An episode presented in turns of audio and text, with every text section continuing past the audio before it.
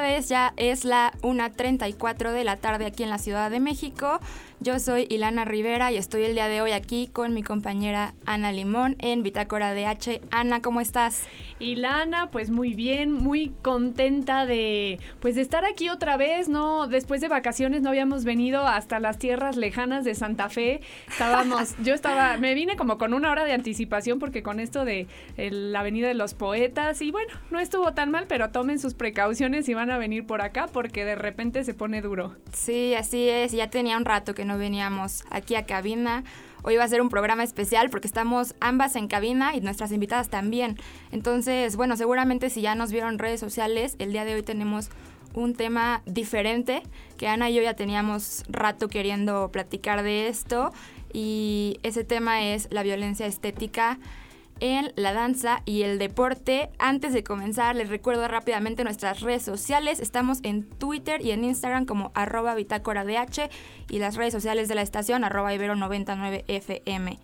Entonces, pues vamos empezando. Como ven, hoy tenemos un tema diferente. Diferente, sí. Como que está el, nuestro país a todo lo que da con todas las violaciones a derechos humanos, pero esto es algo que nos atraviesa a todas las, a todas las personas, pero especialmente a las mujeres y muy especialmente a quienes practican la danza y a quienes practican el deporte. Entonces, pues es algo que tenemos que hablar y empezar a, visibilizar porque esto es algo del día a día de muchas personas. Entonces, pues bueno, tenemos hoy a dos bailarinas de, pues bueno, una es Lois Ramírez, ella es mercadóloga y bailarina en la compañía de Danza Plasma y fue fundadora del proyecto Medusa, Danza por Mujeres. Lois, ¿cómo estás? Hola, muchas gracias por invitarme. Estoy muy bien. ¿Tú cómo estás? Yo muy bien, pues muy contenta. También aquí tenemos a, Fátima Mancera, quien es también bailarina y actriz. Fati, ¿cómo estás? Hola, muy contenta de estar aquí. Me da gusto poder compartir este espacio con ustedes y muchísimas gracias por la invitación. No, pues, pues a ustedes. La verdad es que Ilana y yo ya habíamos hablado de este tema entre ella y yo porque Ilana hizo natación artística de alto rendimiento muchos años. Yo fui bailarina de ballet también por muchos años y comentando entre ella y yo lo que habíamos vivido y nuestras experiencias, pues nos empezamos a dar cuenta que eran bastante similares y que las vivimos muchas y muchos de nosotros, ¿no? Entonces, pues pues eso, Lois, Fati, pues hablar un poco de, la violencia estética, de la gordofobia en las actividades de, apreciación, de, por ejemplo, además de danza, los clavados, la gimnasia, patinaje, ¿no? Yo les quisiera eh, preguntar, Lois, por ejemplo, ¿tú cuando te diste cuenta que en la danza había violencia estética y gordofobia? Yo me di cuenta la primera vez que hice una audición y en la papeleta preguntaban tu peso. Yo coloqué mi peso, yo actualmente pesaba en ese tiempo 110 kilos y yo entregué mi papeleta y cuando leyeron mi peso la rompieron y la tiraron. Fue como, gracias, siguiente. Sasman. Y, y, tú, Fati, por ejemplo, ¿cómo fue? Claro. Bueno, a mí me gustaría mencionar que la gordofobia, más allá de una acción eh, eh, por así decirlo, discriminatoria, es todo un sistema. A eso se refiere la gordofobia. Entonces, la manera en la que yo me di cuenta no fue necesariamente porque me agredieron a mí directamente, sino porque el sistema me lo ha impuesto en que yo no me puedo ver de cierta manera en un escenario porque estéticamente no soy como las demás. Entonces, el que no te tomen en cuenta en proyectos, en que duden de tu capacidad como bailarina para este pues justamente por tu peso o por tu físico, pues la verdad es ahí como yo me empecé a dar cuenta de que pues sí existe gordofobia en la danza. Sí, y saben que es como dices, ¿no? Eh, más allá de los comentarios, ¿no? La violencia estética puede empezar con un comentario ofensivo. También es cuando ya te empiezan a privar de ciertos derechos, porque las bailarinas y los deportistas es nuestro trabajo y es nuestra educación cuando estamos en educación. Y, cuando llega este momento te lo niegan, te pueden llegar a negar la educación artística o deportista y te pueden llegar a, negar un trabajo por tu cuerpo y cómo, y cómo te ves y eso ya empieza a transgredir otros derechos pues básicos, ¿no? Sí, que aparte de, de ahí se derivan varias cosas, ¿no? Porque estamos hablando de, de un sistema justo de gordofobia y de un una tendencia de, violencia estética en, este tipo de actividades de apreciación, pero también de violencia psicológica, que viene muy de la mano con, con estas dos cosas, ¿no? Y también por eso yo quisiera, chance, que pusiéramos un poco en la mesa estos conceptos que estamos trayendo a la plática, ¿no? Como la gordofobia, la violencia estética, como qué son, cuál es la diferencia, cómo lo identificamos en estas actividades. Entonces creo que sí es valioso como retomar también esta parte, no sé ustedes cómo, cómo lo vean. Sí, claro, mira, si gustas podemos como primero comenzar entre la diferencia de violencia estética, que la violencia estética es una presión social principalmente hacia las mujeres. ¿Por qué? Porque viene de una visión sexista de cómo te debes de ver agradable hacia los hombres. Es un sistema impuesto que lamentablemente vivimos en una cultura en México que es sumamente machista, por eso es todavía más presionada, a diferencia de la gordofobia, que es un sistema, como dice Fati, de discriminación, por el simple hecho de ser gordo, ¿no? Yo te puedo poner un ejemplo donde las cosas tan sencillas para las personas que somos gordas es un problema, ¿no? Por ejemplo, desde la ropa. Tú vas a una tienda y tienes tallas chica, mediana, grande. Tú preguntas por una talla extra grande y es como, híjole, no la tenemos o piden en línea o no, disculpa, no trabajamos tallas extras. ¿Por qué tendríamos que tener un departamento de tallas extras cuando no es un problema, cuando los cuerpos gordos existimos y siempre han existido? Exacto, luego existen solamente espacios, por ejemplo en la talla, en donde la talla extra grande es un cuadrito súper chiquito de toda la tienda de ropa que hay. A diferencia de la, de la violencia estética, por ejemplo, a las mujeres siempre se nos pide que tengamos ciertos requisitos para ser una mujer, como, como dirían, una mujer de alto valor. ¿no? Sí. El cual, pues, ahí la, eh, tristemente en este país, pues todas las mujeres lo vivimos en cualquier tipo de trabajo, ejecutivo, en las artes, en las ingenierías, en lo médico incluso, ¿no? en cualquier tipo. Y la gordofobia yo siento que aquí ya va más restricciones en cuestión tus derechos incluso hasta médicos no por ejemplo tú vas este una persona gorda va por una gripe y la receta termina saliendo con una dieta. Sí sí sí y es como de, oye, vine porque tengo gripe. No necesito una dieta, ¿no?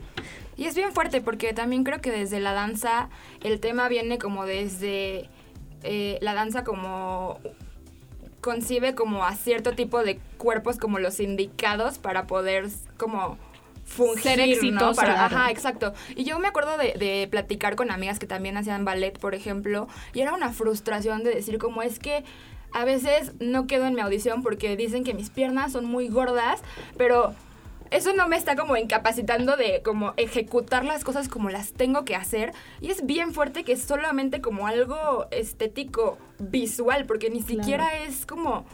No sé, es bien fuerte, Ana. No sé si tú como bailarina lo, lo percibías de esta forma. No, sí, totalmente. La verdad es que yo me di cuenta ya que salí de, de eso yo durante el momento, pues lo ves como algo normal. Es más, puedes llegar a replicar y decir cómo le hizo para llegar aquí, o sea, qué le pasa, ¿no? Este, y ya que sales, bueno, a mí me cayeron tantos 20 y me siguen cayendo. Ahorita en este programa, de repente empezaba yo a hacer flashbacks de lo que viví y dije, no manches, qué duro. Por ejemplo, yo me acuerdo cuando empezaba cada vez a hacer de, de, de mayor profesionalismo o alto rendimiento, la primera vez que mi maestra me reconoció y puso así como, ah, bravo por Ana, no fue porque haya hecho tal paso o tal movimiento bien, no, fue porque había adelgazado 5 kilos en un mes y fue como, ah, bueno, hoy quiero felicitar a Ana y sigan su ejemplo porque adelgazó, ya vieron cómo adelgazó y todas mis amigas aplaudiéndome y se me acercaban.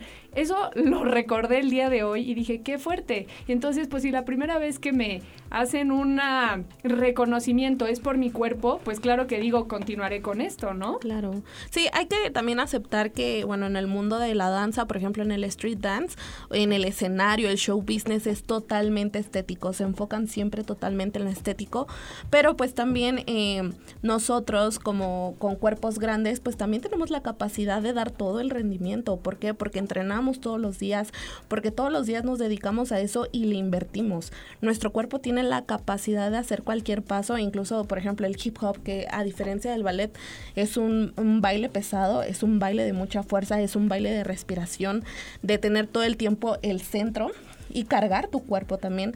Entonces, eh, nosotros podemos hacerlo y podemos tener, podemos hacer el trabajo, pero simplemente por la estética se nos ha negado ese espacio. Exacto, y sobre todo que justifican estas acciones de discriminación con así es la danza, así es este medio, así ha sido siempre.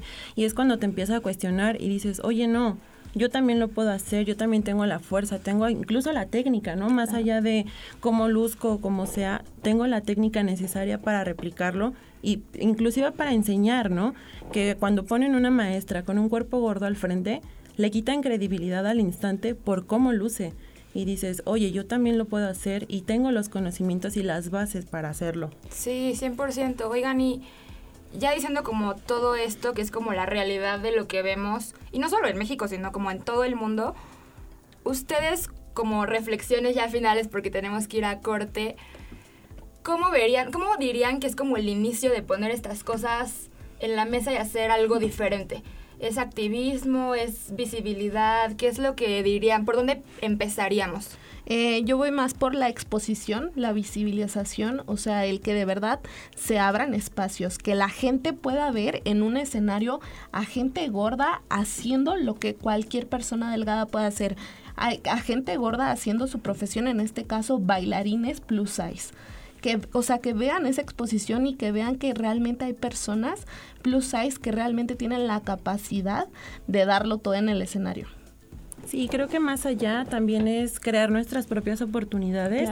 Ya que no podemos estar esperando a que el medio nos diga, oye, sí, necesito un cuerpo gordo, pasa. Yo misma puedo crear mis oportunidades junto con mi comunidad y creo que eso es lo primordial, dar visibilidad nosotras mismas para que los demás nos escuchen. 100%, oigan, qué importante, qué buena conversación. Es triste que a veces no tengamos como espacios tan, como tan amplios de tiempo porque esto da para muchísimo, pero bueno, también ustedes eh, hacen mucho activismo, entonces yo también les paso por aquí los Instagrams de Lois y de Fátima, que es arroba Fatimancera y arroba soy guion bajo Lois guion bajo, por si quieren también ver lo que postean sobre estas cosas. Y por ahora nos vamos a hacer un corte musical. Esta canción se llama Que no que, es de un grupo eh, musical español que se llama Mucha Pepper y justamente habla sobre gordofobia y, y violencia estética hacia cuerpos de mujeres, entonces viene muy al caso y nos vemos en el siguiente bloque. Una 48 de la tarde en el centro del país, este miércoles 23 de agosto. Estamos de regreso y acabamos de escuchar esta rolita de esta banda española que se llama Mucha Pepper y que pues justo esta, este grupo musical se dice a sí mismo que sí es posible hacer pop, trap, e incluso reggaetón y perrear hasta el suelo, mientras se escuchan letras que justo apuestan por la igualdad, que hablan del cambio social, el respeto a todos los cuerpos entonces, pues eso es lo que hemos estado hablando durante este programa. Ya estábamos hablando el bloque pasado con Lois Ramírez y Fátima Mancera sobre la gordofobia y la violencia estética en la danza. Y ahora tenemos a una exatleta de alto rendimiento, quien hacía patinaje. Sí, nos acompaña aquí en cabina. Estoy muy feliz de que todas hayan estado en cabina. Eh, una compañera y amiga, Ali González. Ella es también estudiante de la Ibero de Comunicación. Fue, justo como decía Ana, atleta de alto rendimiento de patinaje artístico no sé si se diga sobre hielo o es como redundante. y, también es conductora de un podcast eh, que se llama Aprender a Desaprender. Es sobre, tiene muchos temas, pero sobre salud mental, muchas cosas. Eh, para que también lo chequen ahí en Spotify. Y Ali, ¿cómo estás? Qué bueno que te unes. Ay, muchas gracias por invitarme. Estoy feliz de estar aquí. Creo que es una conversación que con Ilana ya había tenido un par de veces, entonces estoy muy feliz de poder tenerla aquí. Sí, amiga, este, pues bueno, empecemos, ¿no?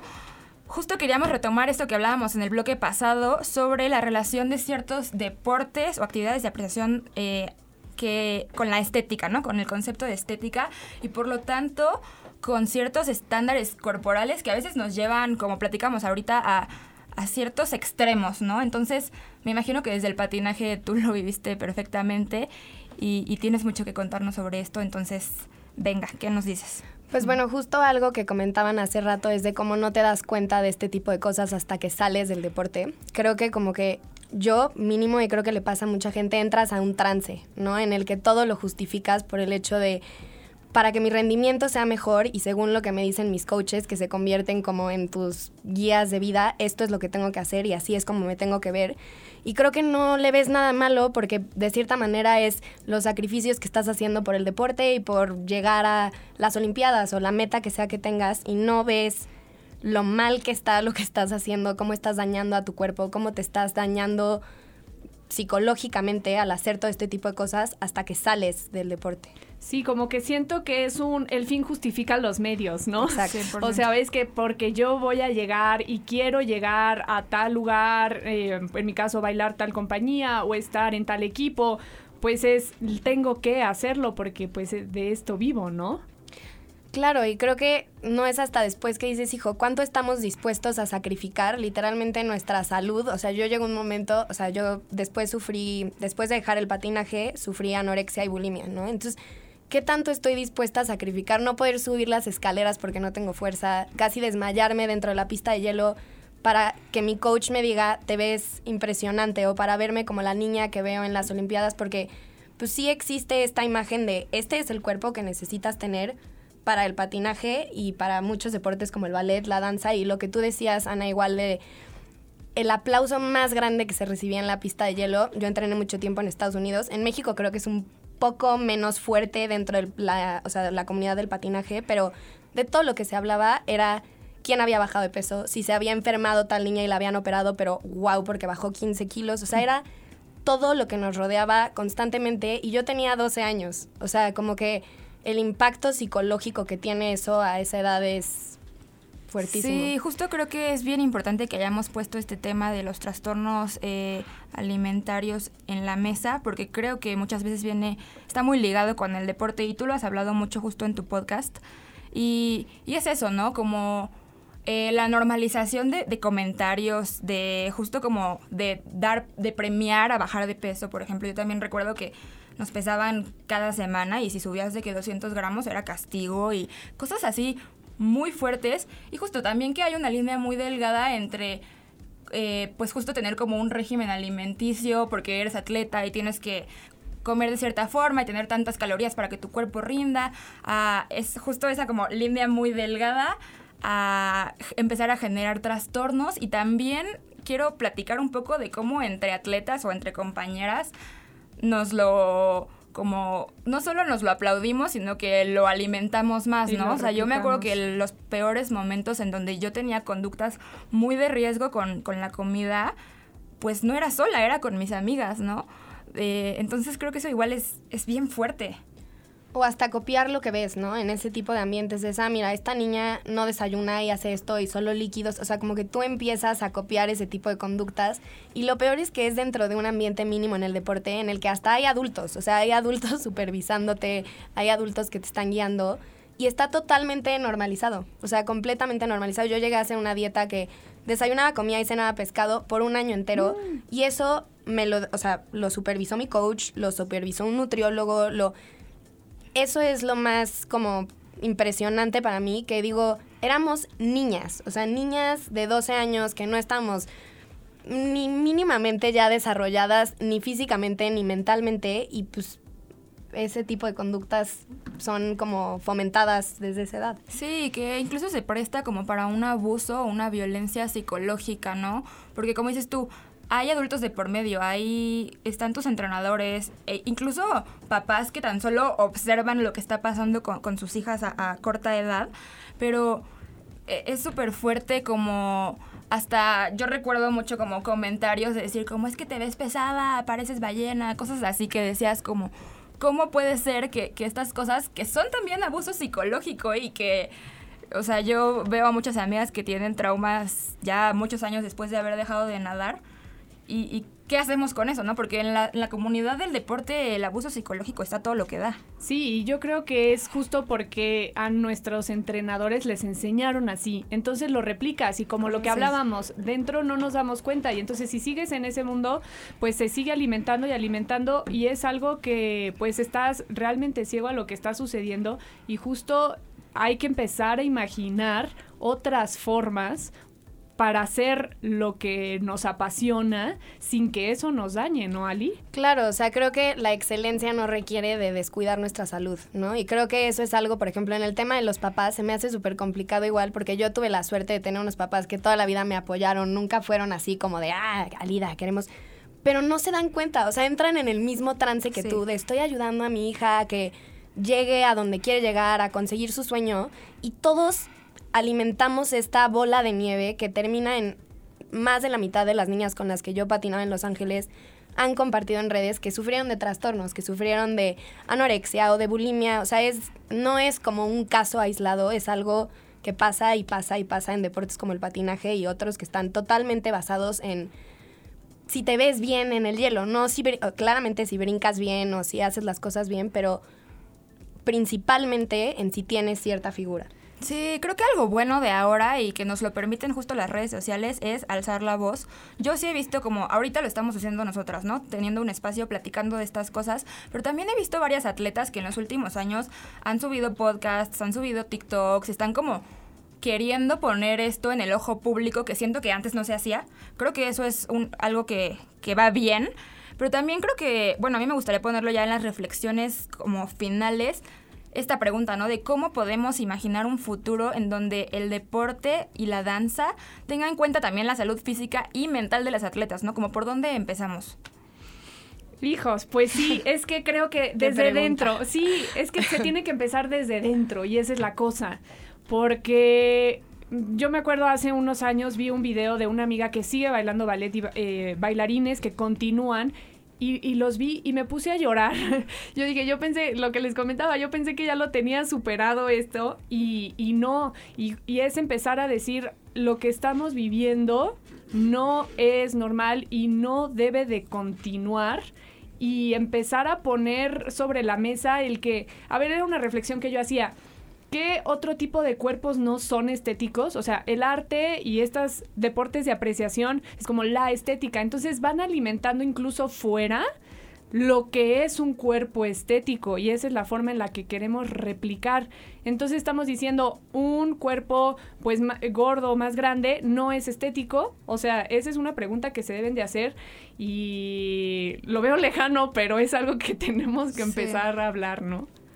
Hijo, yo también la veo muy difícil porque es literalmente repensar lo que significan estos deportes, ¿no? Que de cierta manera empezaron como artes y que era muy como esta estética y está basado en esto. Entonces sí, como que creo que tocan nuevas generaciones que practican estos deportes o que han sufrido de este tipo de problemas psicológicos o de trastornos alimentarios, como pues repensar todo esto y también pues tratar a los deportistas como humanos, ¿no? Creo que es eso, eso es algo que yo me di cuenta en el deporte de alto rendimiento, que no se toma en cuenta que antes de ser deportista, el deportista es un ser humano que le afecta los comentarios que les dices, que también es niño o, ni o sea, que, que tiene cierta edad, no es una maquinita que está hecha para, pues, brincar y hacer deporte, ¿no? Somos seres humanos. Entonces creo que va desde ahí más que solo la estética, el repensar lo que es un deportista y es un ser humano antes. Sí. Sí, y darnos cuenta, ya, ya para acabar una última reflexión, darnos cuenta pues que hoy va a sonar clase de, de, prepa y de desarrollo humano, pero pues somos seres